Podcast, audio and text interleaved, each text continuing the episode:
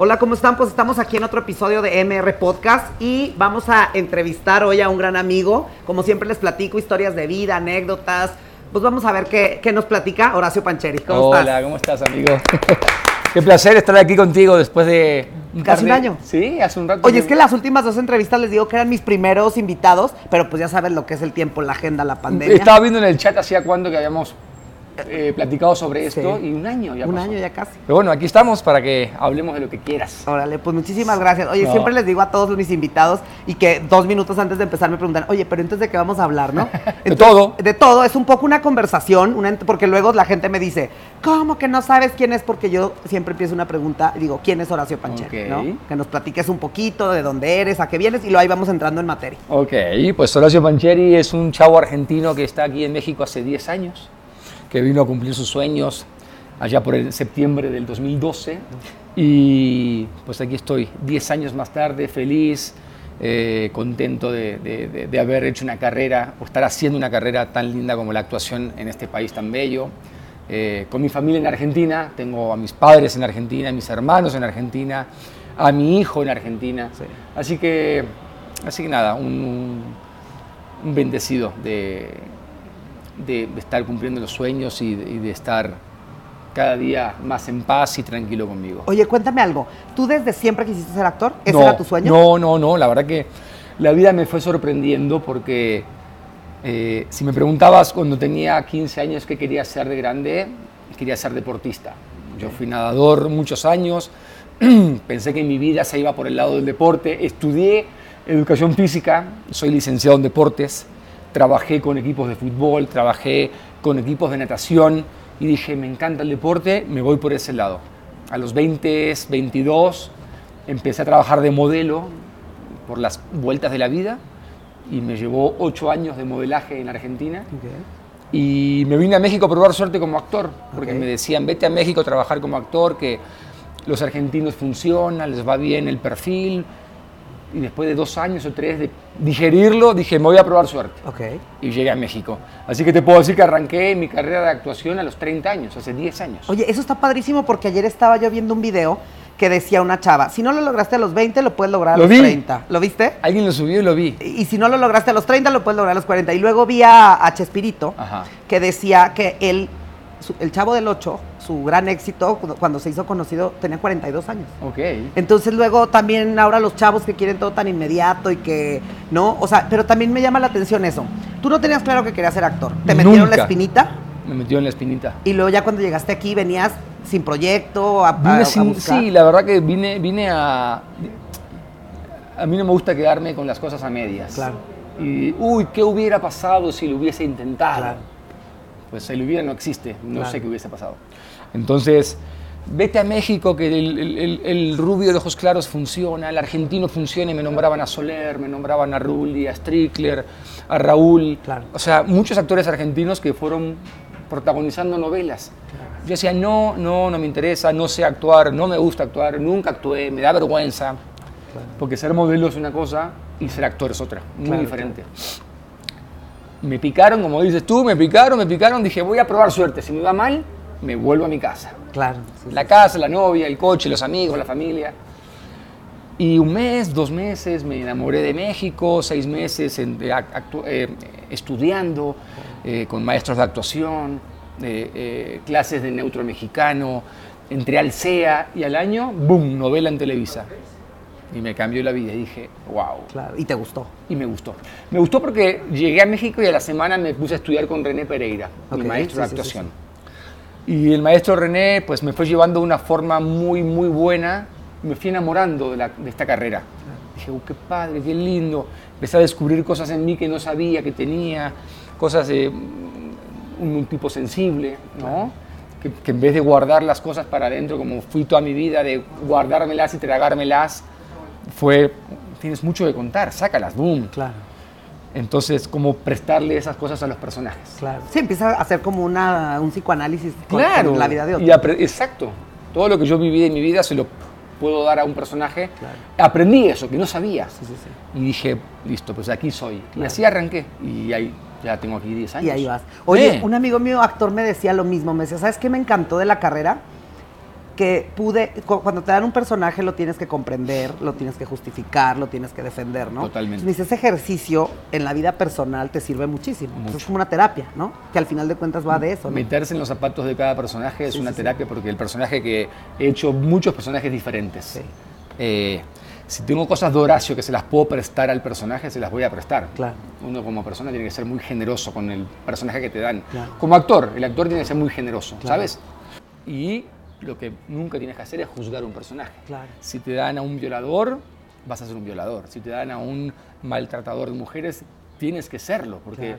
es la única forma de hacer un gran personaje. Claro. No quiere decir que Horacio sea así, ¿sabes? Sí, sí, sí. Pero Sí, muchos no lo toman el rol por no encasillarse, ¿no?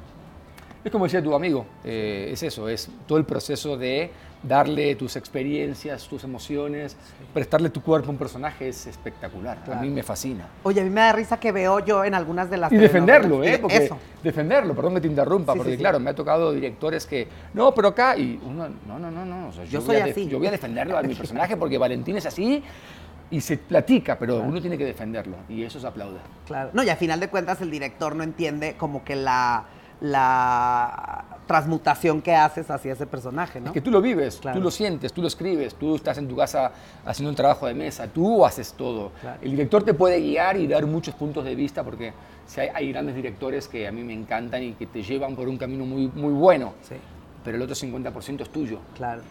Eh, y por ahí vas creando algo con los meses y te lo quieren cambiar. No, no, a ver, espérate, yo lo, lo siento así. Claro. Y si lo ves diferente, pues dime por qué y lo podemos platicar. Sí, sí, sí. ¿Sabes? Sí, ir encontrando el la justificación. Claro, pues si lo vas a decir porque a ti se te da la gana de decírmelo, Sí, sí, sí. si me lo justificas bien, te lo puedo comprar, pero si no, voy a defender mi personaje a muerte. Claro. Oye, ¿y qué, qué mm, rasgos o qué... Digo, mucha gente dice, "Oye, muchas es por el trabajo, muchas es por esta gimnasia mental que necesitas tener para trabajar, pero ¿qué tipo de personaje te gusta? ¿O no tienes un tipo? No, no, la verdad que no tengo un tipo. A mí me gustan mucho los personajes que me desafíen como, como actor. Sí. Eh, y hay, hay- puede haber muchos.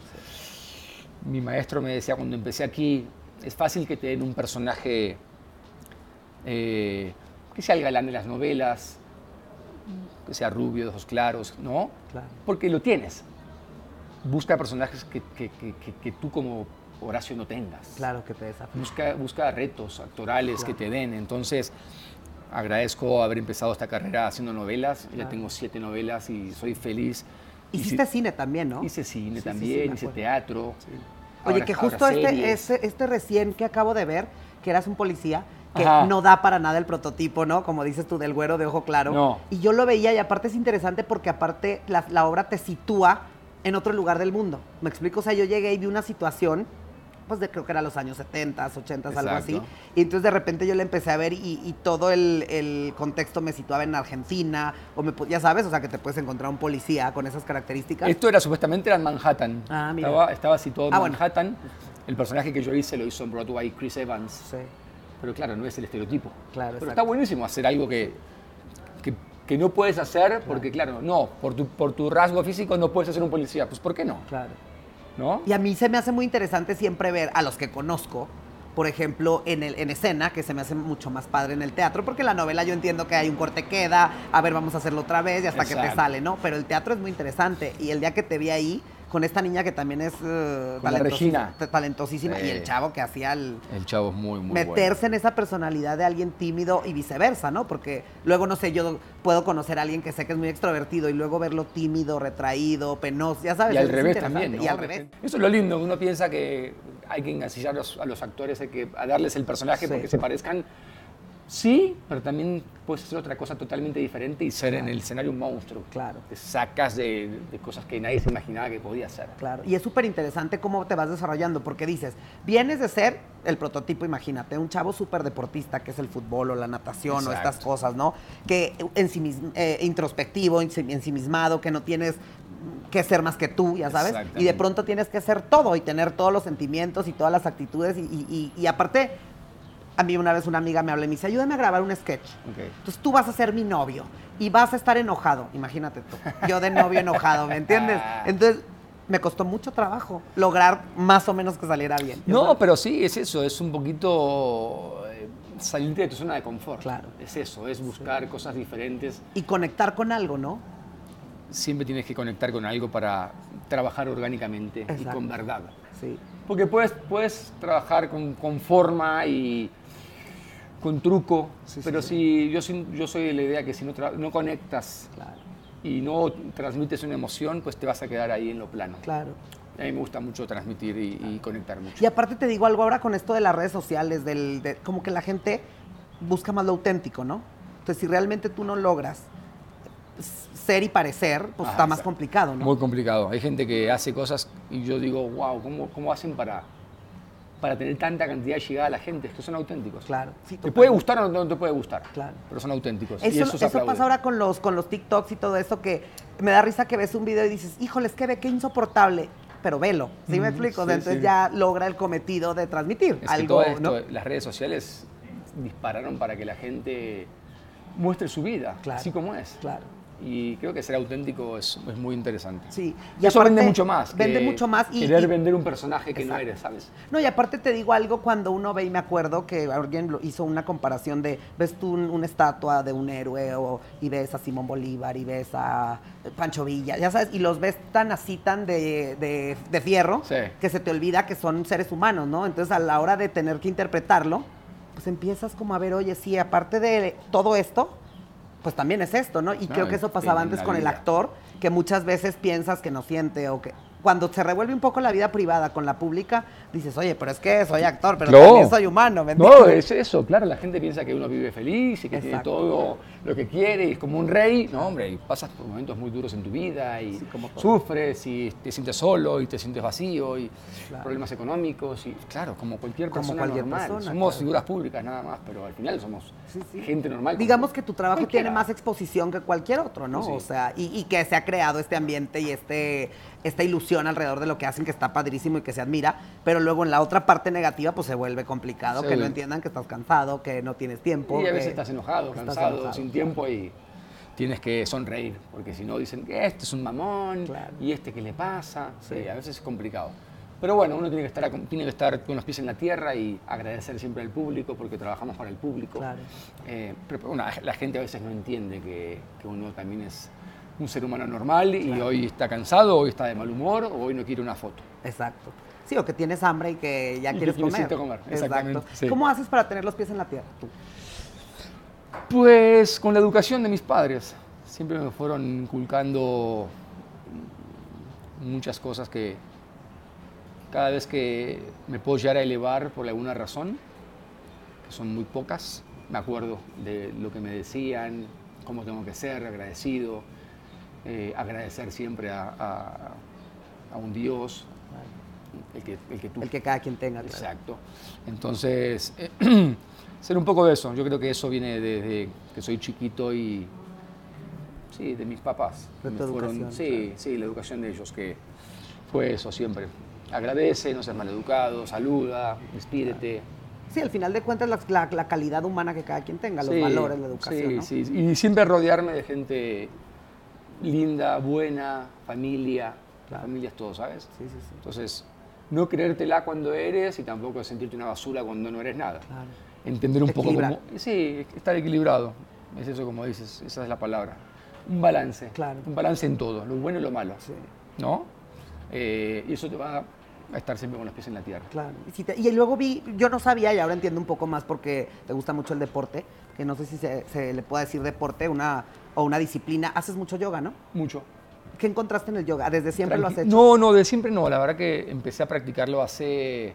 De hecho, esta mañana hice y me te da una paz. Claro. Más allá de paz mental, que es como una. No lo veo como un ejercicio, lo veo como un estilo de vida. Claro. Y que te da paz mental, te da una buena flexibilidad en tu cuerpo, te estira, te sientes en calma, te sientes en paz. Claro. Eh, lo empecé a, a practicar en pandemia ¿Sí? Ah, o sea, recién. en Los Ángeles con, con Marimar, con mi ex. Sí. eh, y juntos hacíamos y claro, no podía salir, estábamos encerrados, ¿qué hacíamos? Pues ella... Empezaron a inventar, ¿no? Que yoga, que... ella- no, an- antes de pandemia íbamos a, unos, a, unos, a unas clases de hot yoga, Ok. bastante padres en Los Ángeles. Se cerró todo y el maestro nos daba eh, por internet. Hot yoga es algo así como el Bikram, que haces yoga en, con- en una temperatura... Exactamente, pero el Bikram es, una, es un estilo de yoga con ciertas posiciones. Ok, Creo que son 26 posturas. ok, ok. Y siempre haces lo mismo. Lo mismo, En un cuarto con calor. con calor. En este caso era un- es un cuarto con calor, pero mezclaba el fit yoga, flow, hatha, ¿sabes? Padre. Un poco de todo, el maestro, era su estilo. Pero sí, me Oye, ¿y nunca antes habías hecho? Porque yo tengo una... faltaba o sea, el aire en esos salones. Yo he intentado hacer y no tengo flexibilidad. Entonces, por ejemplo, tú que no tienes la complexión de, de alguien súper delgadito que toda su vida ha hecho yoga, cualquier cosa, es como, no sé, alguien que quiera bailar ballet a los 27, ¿no? Se le va a Co- complicar. ¿Fue complicado o no? Sabes que yo al principio no llegaba a tocarme la punta de Ah, los- eso, eso, eso a mí me Y pasó. terminé a los meses apoyando la palma de las manos en el piso. Ok, Es lo que te decía, que me, que me dio el yoga una flexibilidad que nunca ni como nadador tuve. claro. Ni cuando nadaba, que hacía flexibilidad todos los días, la tuve. Entonces, eh, te digo, desde pandemia que empecé, Sí. me gustaría no dejarla tanto como la voy dejando, porque a veces la dejo porque me canso y me voy a correr, Claro. momentos de la vida, o bicicleta, y voy... Pero sí, me gustaría tenerlo siempre y no dejarlo de hacer todas las mañanas. Eh, sí, es una, es una, es una paz. Como gimnasia mental, ¿no? También aparte. Sí, o sea, te- es como una meditación Sí. activa. Sí, fui con un amigo fisioterapia y me dice, es que tienes una contractura tremenda. Y le digo, pero yo patino y nado y hago tal. Y me dice, no, no, a ver, el 90% de la gente vive contracturada. Claro. Entonces, pero muchas veces ni siquiera te acostumbras. Por ejemplo, tú que puedas sentir un dolor o que puede ser algo de una tensión, de una situación. Pero uno fin. no se da cuenta de eso. no vez también me hice una terapia y me dijeron, uy, traes una carga en la espalda tremenda. Sí, Ah, ¿de qué? Pues ve tú a saber, hay que investigarlo y hay que trabajar. Y estas cargas capaz que vienen de otras generaciones de tu familia. claro. Que uno Complicado, sabe y, y ahí estás, boom, boom, cargándolas. O me duele la rodilla, uy, bueno, puede ser físico, pero también puede ser de algo que uno vaya, va cargando. Claro. Entonces, sí, yo creo que la yoga a mí me da mucha, mucha tranquilidad Sí. y, y mucha claridad mental. Claro. Sí, al menos, al menos eh, eh, cuando estás como en, en estado de bienestar, de paz, pues, puedes tomar las decisiones como con más objetividad. Es Te das cuenta de cosas, pierden importancia otras, Claro, ¿no? claro, o sea, estar con una buena alimentación. A mí me gusta mucho el vino, pero si no tomas tanto alcohol durante un tiempo también te da mucha claridad. Bueno, que el vino una copita dos diarias No, eso está, bien, eso está muy ¿no? bien. El Sí. tema es emborracharse diario, eso no está bien. Sí, claro. En algunos momentos, más de jóvenes, uno sale y sale y Claro. sale. Eso te afecta. Claro. Te afecta porque son, sí, el- todo lo que la cafeína, el Claro. alcohol, la mala alimentación, Sí, sí, sí. no hacer ejercicio. Eso te nubla y no, no te enfoca. Yo siempre he dicho que a lo mejor pues equilibrar. Si bueno, ya te gusta eh, tu fie- la fiestecita, pues dices, bueno, a lo mejor poner un día y decir ese día El sí. permitido. Y luego como, y luego co- como bien, y luego hago también algo para Yo equilibrar. trato ¿no? de hacer eso. Pasa que a veces tengo compromisos y se me complica, pero mi idea es un permitido de la semana. Sí, sí, sí. En la semana uno hace su, come en su casa, que es muy sano, Claro. haces ejercicio, tratas de no tomar alcohol, si puedes. Claro. Y el fin de semana pues, te haces tus catas de vino, sales. Digo, yo no soy de salir, pero a comer afuera o... Claro. Oye, ¿y no te, no te pasa en tu vida privada que tienes alguna situación a justificar o a perdonar o a superar o a disfrutar y te cachas como que haciéndote un trabajo como lo haces con un personaje? ¿Cómo? Sí, o sea, haz de cuenta que lo analices Sí. desde un punto de vista de afuera, porque luego muchos amigos me decían, es que sabes que yo ap- aprendí la técnica, yo le entrego al personaje lo que yo soy, Sí. mis habilidades, mis tal, pero luego a veces me sirve de que, no sé, me pasa una... mm, Me acuerdo que creo que había una fiesta familiar de un amigo y él no pudo ir. Estaba muy triste, pero él no era una persona triste, entonces como que empezó a analizarse él, como no, pues es un chavo que está trabajando, ya sabes, entonces le sirvió como terapia. La misma técnica de ver un personaje porque era una situación en su vida personal, pues que no era cotidiana, que él no estaba acostumbrado, era la primera vez que no podía estar con su familia, ya sabes, y me dio... Sí, no, no sé, no sé, no lo, no lo analicé así, de esa forma. O sea, como que a veces a lo mejor por default alguna cosa que te pase a ti dices, bueno, no, a ver, yo soy Horacio y soy así, entonces esto como que no va. Sí, claro, ¿No? sí, no, no, me, no, me, no, me, no me dejo afectar por cosas que no, Claro. no me corresponden, totalmente. Y eso Sí, está sí. padre, porque aparte, una Sí, persona que es disciplinada, que tiene, eh, eh, yo siempre he dicho que alguien que es deportista no es, no es nada más por una recomendación o porque te haga bien, las disciplinas y la, el bienestar que te provoca y todo lo que, lo que abarca el ser aficionado de un deporte es, es muy saludable. física, mental, espiritualmente, ¿no? Entonces ahora, ahora entiendo un poquito más muchas Es cosas. que yo llegué aquí a México a los 30 años, ya casi siendo papá, o sea, me enteré aquí en México que iba a ser papá, pero llegué con 30 años y con una carrera de deportista de 20 Claro, que me dio mucha disciplina. exacto. Entonces yo iba a mis clases de actuación y cumplía con todo lo que me pedían. Fui al CEA seis meses y claro, los chavos me decían el nerd, el nerd, el nerd Horacio. Pero claro, me daban para estudiar un monólogo y yo llegaba estudiado. Claro. Una escena y yo llegaba con el vestuario. Claro. Eso me lo dio el deporte, 100% de la disciplina. Claro. Llegar temprano a un, a un llamado. Sí, Eh, si tienes llamado mañana, pues hoy no salgo de fiesta. claro, Es un poco de responsabilidad, madurez. claro. Eso que me lo dio mucho el deporte. El deporte yo te puedo decir que, que me dio muchas herramientas para la vida. Claro, Totalmente. Pero volviendo a lo anterior, hay mucha gente que puede estar en desacuerdo conmigo. Claro, o decir, Horacio, es esto, aquello. Yo escucho una nota fea y digo, uy, pero no me dejo afectar por eso, porque yo claro. sé quién soy. claro. ¿Sabes? Y desde siempre o has ido trabajando, porque un amigo mío me dijo una vez, yo cuando oigo cosas así, digo, desgraciadamente es gente que no me conoce. Seguramente. ¿No? Sí, claro, la gente que habla es porque no te conoce. Claro. Es fácil juzgar y levantar la mano y, habla- y hablar Claro. mal de alguien sin conocerlo. Claro, Entonces, antes me afectaba tal vez, ahora ya dejo de que eso me afecte. claro. El que quiera hablar bien de mí, que hable. El que, no, el que quiera hablar mal de mí, también que hable. Que hable igual. El tema es cuando no hablen de uno. Ese es, ese es el problema. Ese va a ser el problema, ¿no? Sí. Sí. Oye, yo te voy a platicar, tengo una campaña, sí te conté, ¿no? De lo de las escuelas, que es, Sí. es una campaña que se llama Vengo del Futuro. Ajá, Y te quiero preguntar, que después ahora te voy a invitar a lo de la campaña, pero si tú pudieras regresar a hablar con el Horacio de los 15 años, ¿qué tres cosas que le dirías? Wow, qué buena pregunta.